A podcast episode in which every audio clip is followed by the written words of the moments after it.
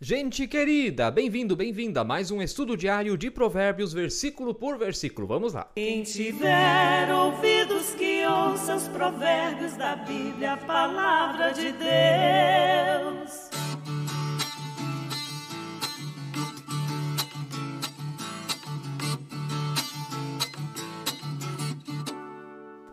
Que bênção que você tá aí ligadinho, ligadinha com a gente. Inscreva-se no canal, ative o sininho para receber notificações de novos vídeos, deixe o like, o dedão para cima, seu comentário.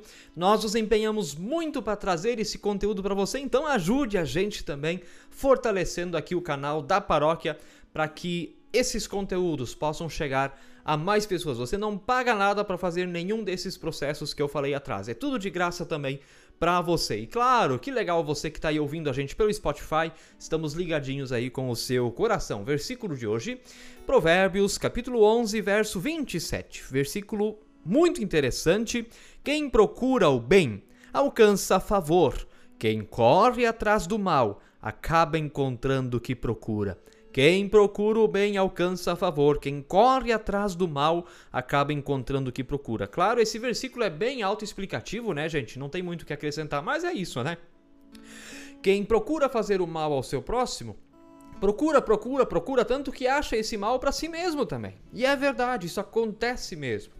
Acontece mesmo. Então, fuja do mal, procure fazer coisas boas. Nós devemos mostrar ao mundo que nós somos pessoas salvas. Eu repito, já disse isso muitas vezes, nós não somos salvos pelas coisas boas que fazemos. A salvação não é por obras nossas, mas pela obra de Jesus. Ele já nos salvou. E se nós cremos e o confessamos como Senhor e Salvador, então somos salvos e fazemos boas obras e assim mostramos que somos salvos e assim mostramos a salvação ao mundo para que mais pessoas creiam em Jesus. Então vamos fazer o bem, vamos praticar coisas boas, porque quem procura o mal vai achar o mal. Fuja do mal. Esteja longe de você o mal. Claro, nós somos pecadores, nós cometemos o mal todos os dias.